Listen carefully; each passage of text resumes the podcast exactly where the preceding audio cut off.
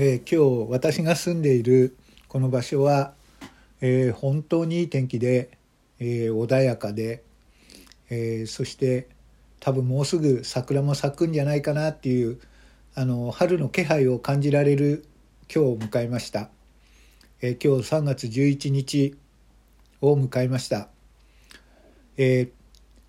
テレビや新聞でも大きく取り上げていますけれども東日本大震災があったあの日から今日10年を迎えました。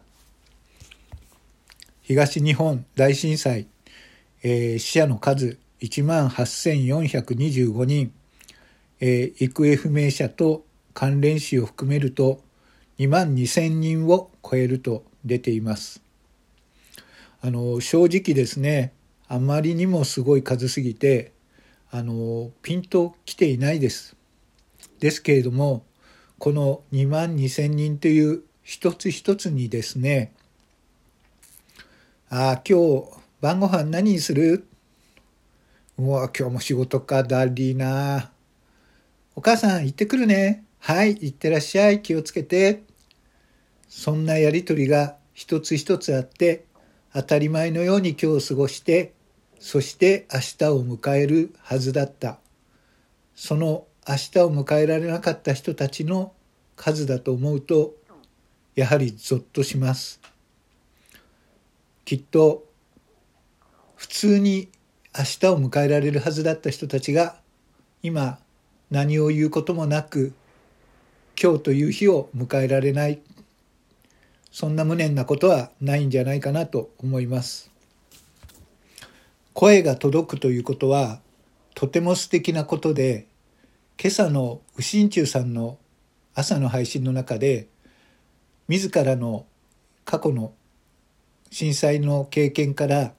声が届くということがどんなに大切でどんな素敵なことなのかということを話していらっしゃいました。もしあの配信を聞ける機会がありましたら是非聞いていただきたいと思います。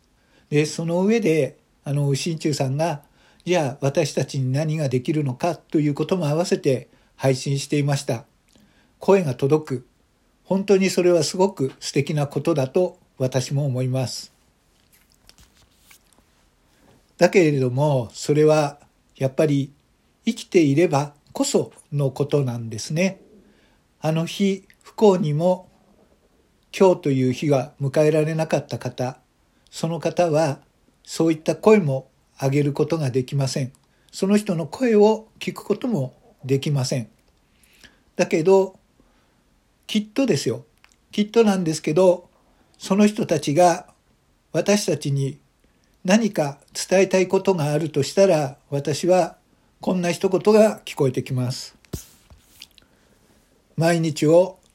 大切に生きてね。こんなシンプルで簡単な言葉を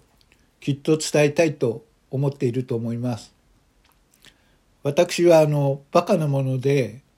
こんな簡単な言葉もまあすぐに忘れてしまうんですね。なので今日はせめて今日はその言葉を、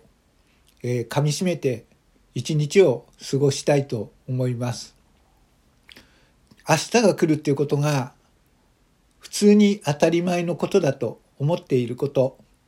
それがどれだけ生きていることの慢心なのかということも考えながらそして今日という日を迎えられなかったことたくさんの人たちがいろんな可能性があって今日という日を幸せに迎えられたりきっともしかしたら有名なスポーツ選手や有名な歌手の方々が夢を叶えていたその一つの一つ一つの人生だったかと思います。その人たちの声、今日を大切に生きてねっていう言葉を抱えて今日3月11日大切に生きていこうと思います。